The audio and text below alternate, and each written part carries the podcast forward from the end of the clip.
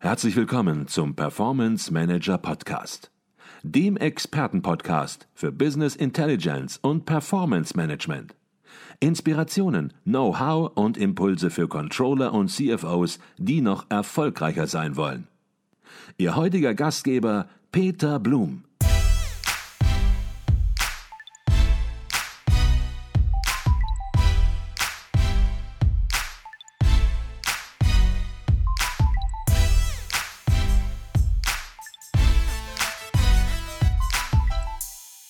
Herzlich willkommen im Performance Manager Podcast. Mein Name ist Peter Blum. Wir sind hier auf dem Controller Kongress in München und bei mir Dr. Alexander Stehle. Dr. Alexander Stehle ist Konzerncontroller bei der Eismann Automotive Deutschland GmbH und Lehrbeauftragter an der Dualen Hochschule Baden-Württemberg in Stuttgart. Und last but not least Leiter des Facharbeitskreises Green Controlling beim Internationalen Controllerverein. Herzlich willkommen im Performance Manager Podcast. Vielen Dank. Er hat mir eben gesagt, ich soll den Doktor weglassen. Das habe ich natürlich jetzt glatt wieder falsch gemacht, aber ich bemühe mich jetzt im weiteren Verlauf des Interviews äh, dem zu folgen. Äh, Arbeitskreis Green, Green Controlling. Ähm, worum geht es grundsätzlich in diesem Arbeitskreis? In einem Satz um die Integration sozialer und ökologischer Ziele in die Controlling-Instrumente und Prozesse. So. Okay. Und äh, jetzt ist natürlich die Frage, was heißt das jetzt konkret? Ja. Also wir befassen uns sozusagen als Arbeitskreis mit dem Thema Nachhaltigkeit. Ja. CSR, Triple Bottom Line, wie man es nennen möchte, ja. gibt da viele Begriffe dafür. Ähm, und wir befassen uns eben tatsächlich damit, wie schafft man es in die sagen wir, Unternehmenssteuerung, in wirklich die Controlling-Prozesse, Instrumente, wie sie da sind, nicht nur die klassischen ökonomischen, die wirtschaftlichen Ziele abzubilden und zu adressieren damit, sondern wie schaffen wir es eben auch soziale und ökologische Themen, mhm. die ja wovon wir ausgehen, eben wichtig sind auch für die Unternehmenssteuerung, mhm. adäquat auch in der äh, Unternehmenssteuerung im Controlling abzubilden. Okay, können wir vielleicht gleich noch ein bisschen konkreter reingehen, mit welchen konkreten Themen Sie, Sie sich beschäftigen? Jetzt haben Sie gerade das Stichwort genannt, Triple Bottomline Ansatz oder auch, manchmal sagt man dazu auch Drei-Säulen-Modell, ganz schlicht. Und worum geht es? Es geht darum, dass es auf der einen Seite ein ökologisches Ziel gibt, auf der anderen Seite eine soziale Komponente und auf der anderen Seite eine ökonomische Komponente. Und es gibt Ansätze, wenn es um Green Controlling, um Nachhaltigkeit geht, die diese drei Dimensionen gleichrangig nebeneinander sehen. Auf der anderen Seite gibt es weitere, einen weiteren Ansatz, der sagt, nein, kann man so nicht machen im Unternehmen. Die ökonomische Dimension hat immer Vorrang und da hat sich entsprechend die soziale Komponente und die ökologische Komponente darunter anzupassen, weil bei Nachhaltigkeit, selbst im Nachhaltigkeitskontext, geht es immer um diese Zielhierarchie, um diese Zielpyramide. Wenn Sie im Arbeitskreis diskutieren, welchen Ansatz verfolgen Sie? Im Prinzip, wir verfolgen genau diesen letzten Ansatz, den Sie beschrieben haben, wird als modifizierte Triple Bottom Line, ja. als ökonomische Triple Bottom Line bezeichnet. Ähm, will vielleicht ein bisschen korrigierend noch, noch einwirken. Ähm, Unterordnung finde ich vielleicht nicht der richtige Begriff tatsächlich. Ähm, wir gehen in der Tat davon aus, dass jetzt nicht alle Ziele auf der gleichen Ebene irgendwo stehen, ähm, sondern wir gehen schon auch davon aus, dass so, der, der, wirtschaftliche äh, Aspekt muss auch gegeben sein. Ich glaube, ohne wirtschaftlichen Erfolg kann ein Unternehmen nicht überleben. Ja. Ähm, wobei ich auch klar sagen möchte, das heißt ja nicht zwingend dann Profit Maximization. Ja, das kann ja auch sozusagen einfach ein Mindestgewinn sein, den man braucht, um schlichtweg zu überleben. Mhm. Ähm, und den Rest der Energie, der Rest des, des, Geldes, das sozusagen verfügbar ist, den nutzt man, um genau diese sozialen und ökologischen Aspekte zu optimieren. Mhm. Aber unterm Strich ja, äh, wir verfolgen schon diesen ökonomischen Triple Bottom Line mhm. Ansatz, dass wir sagen, auch soziale und ökologische Aspekte, das ist mhm. nicht gut Menschentum, ja, mhm. sondern es geht wirklich auch darum, natürlich den langfristigen Unternehmenserfolg da abzusichern. Mhm. Okay. Ähm, jetzt ähm, denken vielleicht viele Controller, die sich noch nicht intensiv mit Green Controlling auseinandergesetzt haben, die denken sich oder sind vielleicht der Auffassung, hört sich ja alles toll an, drei Komponenten, drei Dimensionen und dann auch noch ein modifizierter Ansatz. Fragen sich vielleicht ganz schlicht, ganz einfach, kann man mit Green Controlling denn jetzt eigentlich auch Geld sparen? Äh, was kann ich damit erreichen? Oder ja, Green hört sich sehr ähm, auch Nachhaltigkeit hört sich im Grunde positiv an, muss man tun. Gut fürs Image im Grunde genommen, ähm, fürs Gewissen möglicherweise mhm. auch. Was, was äh, ist da die Realität? Was würden Sie Leuten sagen, die sich mit Green Controlling noch nicht auseinandergesetzt haben? Ja, ich, ich, würde erstmal ein bisschen so an, an, diesem Grundparadigma rütteln. Äh, es ist so für mich ähm, diese, diese, Frage Green Controlling, Nachhaltigkeit, ne, führt es auch zu einem ökonomischen Vorteil dann immer zwingend. So ein bisschen das, man nennt das das Win-Win-Paradigma. Also mhm. diesen Automatismus eigentlich, wenn ich was Soziales tue, wenn ich was Ökologisches tue, quasi automatisch äh, habe ich auch einen Kostenvorteil, habe ich damit irgendwo einen Umsatzvorteil mhm. an der Stelle. Ähm, ich glaube, ganz so einfach ist es tatsächlich nicht. Ähm, Sie haben das schon gesagt, wir folgen zwar auch diesem äh, ökonomischen Triple Bottom Line Ansatz, mhm. der so ein bisschen natürlich darauf hindeutet, ja, das muss ja immer gegeben sein. Mhm. Ich glaube, man muss noch ein bisschen die Perspektive ähm, da ähm, sagen wir, zurechtrücken, wenn man sich langfristig mit diesem Thema befasst dann ist es aus meiner Sicht auch oder aus der Sicht des Fachkreises äh, sowieso quasi gegeben. Langfristig macht es gar keinen Sinn, sozusagen gegen die sozialen und ökologischen Zielsetzungen oder Themen in dem Sinne zu arbeiten, wenn man sich eigentlich die Grundlage für den eigenen wirtschaftlichen Erfolg sozusagen nimmt. Was aber natürlich schon der Fall ist, ist, dass es in der Kurzfristperspektive durchaus natürlich auch Zielkonflikte gibt. Also es ist natürlich, sage ich mal, zum Einstieg in dieses Thema ähm, nimmt man den Klassiker immer Energieverbrauch runter, Kosten runter am Ende. Da sozusagen mhm. treffen sich diese Themen. Das genau mit Nachhaltigkeit, mit Green Controlling kann ich auch sozusagen Geld sparen an der Stelle. Mhm. Ähm, man kommt aber, glaube ich, das zeigen auch die Erfahrungen so aus den Arbeitskreisunternehmen, man kommt irgendwann an einen Punkt, da wird es nicht mehr ganz so einfach. Man muss ja auch ehrlicherweise sagen, ein Green Controlling bräuchte ich für die Fälle eigentlich nicht. Es wäre schon betriebswirtschaftlich eigentlich vernünftig, rational, mhm. äh, dann sozusagen den Energieverbrauch zu senken, weil natürlich will ich äh, Kosten runter, damit mein mhm. Gewinn steigt, damit mein ähm, Ergebnis am Ende abgesichert ist. Mhm.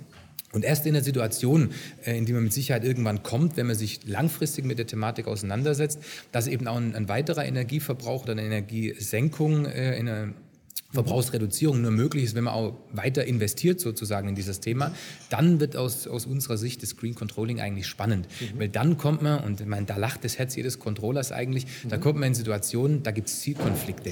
Ja. Da muss man eben sagen, lohnt sich jetzt ein Euro mehr eigentlich, um eine Tonne CO2 ähm, zu vermeiden, um den Energieverbrauch um x Prozent zu senken. Und genau an diesen Stellen, äh, das sind die interessanten Themen, die wir auch gerne mhm. diskutieren, wo wir sagen, da ist Green Controlling at its best. Okay, Sie sagten gerade, da lacht das Herz des Controllers.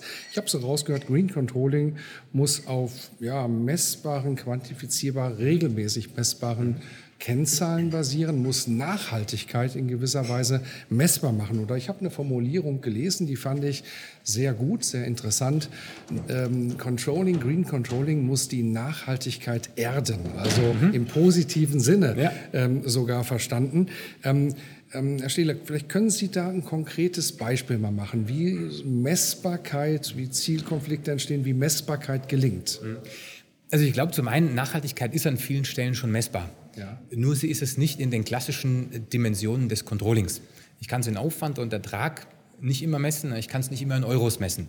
Es kommen, ich möchte jetzt mal in Anführungszeichen vielleicht sagen, neue Währungen dazu. Ich muss sozusagen neue Dimensionen betrachten. Das mögen, ich habe es gerade schon gesagt, Tonnen CO2 sein, das mag auch äh, Kilowattstunden Energieverbrauch in dem Sinne sein. Mhm. Ähm, also einfach neue, ja, wirklich Währungen könnte man sagen. Mhm. So, wenn man quasi den Controlling-Horizont an der Stelle öffnet ähm, und sich diesen Themen annimmt, dann gibt es viele Themen in der Nachhaltigkeit, die schon ganz klar messbar sind. Mhm. Aber es ist natürlich auch so, es gibt Themen, die sind nicht in dem Sinne messbar, wie es der Controller gerne hätte, mhm.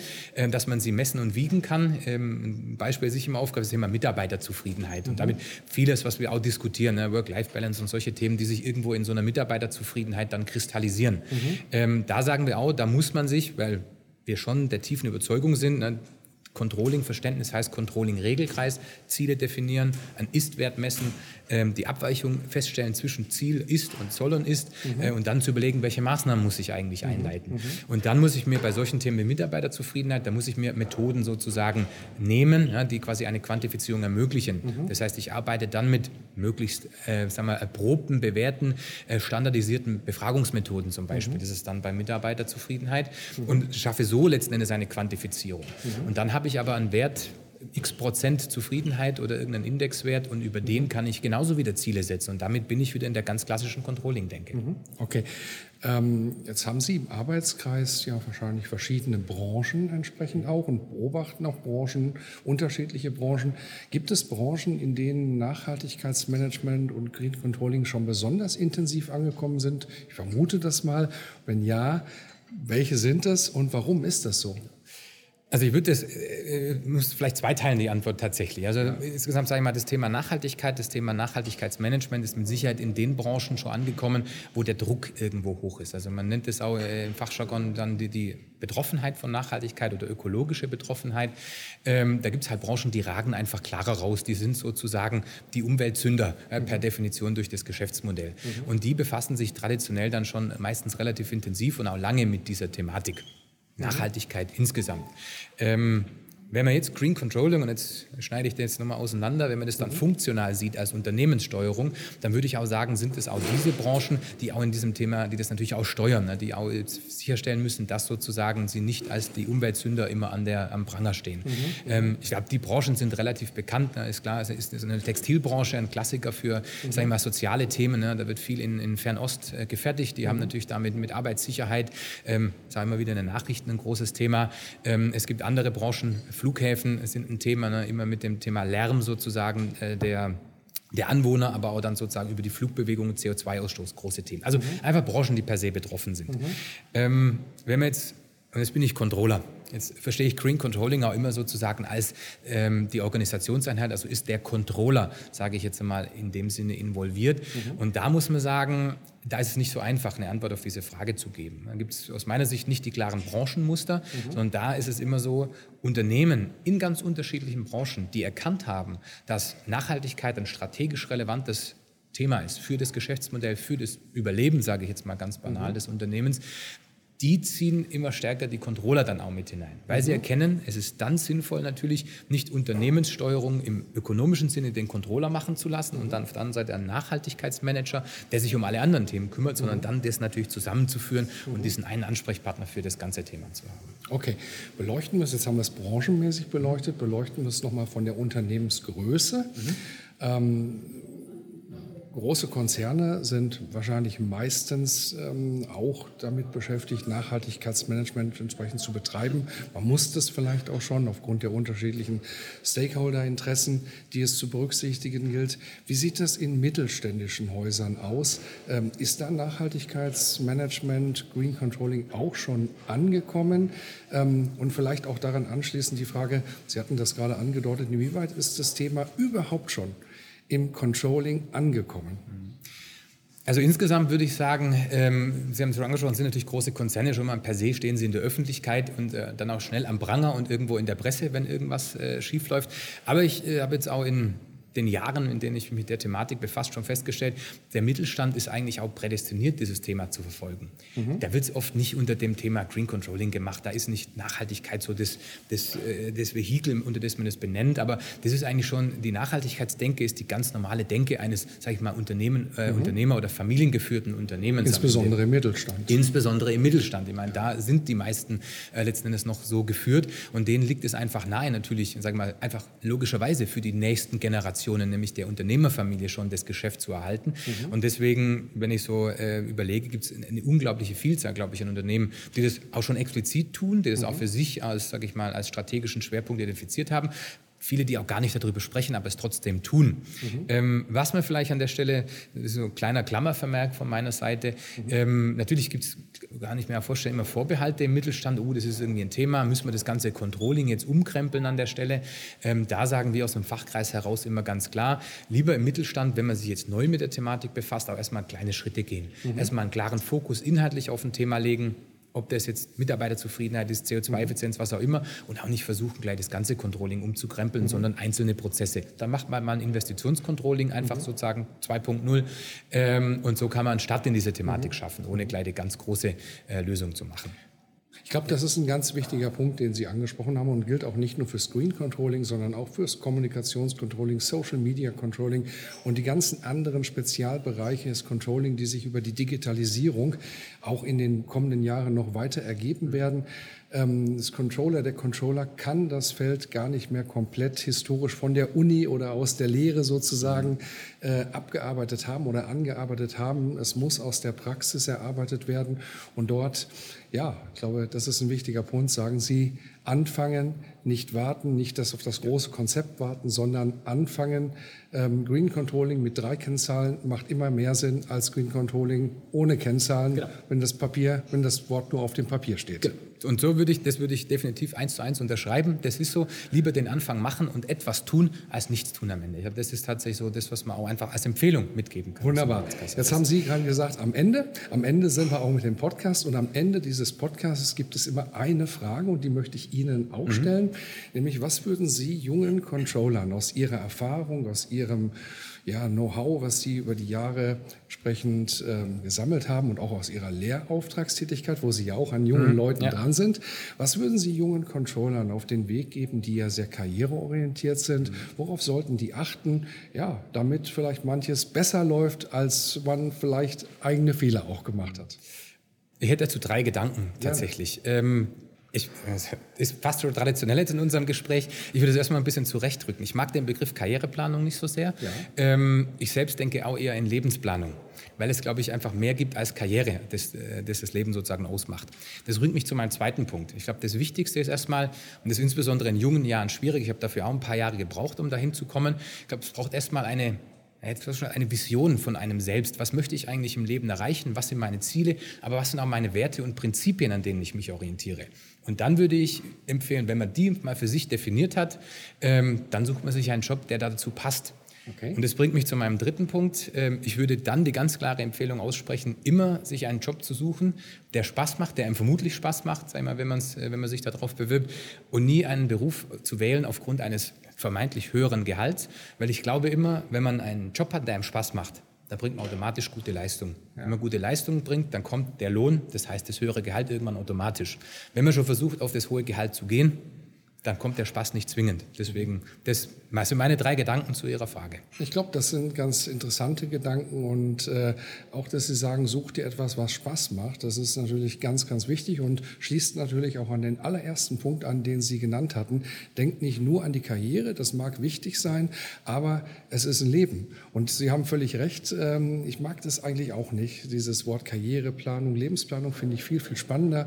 Genauso wie ich auch beispielsweise, und da höre ich schon raus, dass es Ihnen ebenso geht, den Begriff Work-Life-Balance Balance gar nicht so sehr mag, weil für mich gibt es kein Work und kein Life, sondern das ist ja eine Situation, ein Mensch, ein Leben und man muss das untereinander bringen und letzten Endes verbringt man viel Leben in der, in der Arbeit letzten Endes. Von daher, glaube ich, sollte man sich das zweimal überleben und nicht nur etwas tun, wo man sagt, da breche ich dann noch aus ein paar Stündchen und habe dann Leben. Genau. Das waren sehr wichtige und sehr gute Hinweise. Herr Stehler, wir haben über Green Controlling gesprochen, über Nachhaltigkeitsmanagement. Wenn jemand Interesse hat, in den Arbeitskreis zu kommen, gehe ich von aus, ist er herzlich eingeladen. Sehr bedanke mich sehr herzlich bei Ihnen für dieses Gespräch. Vielen Dank.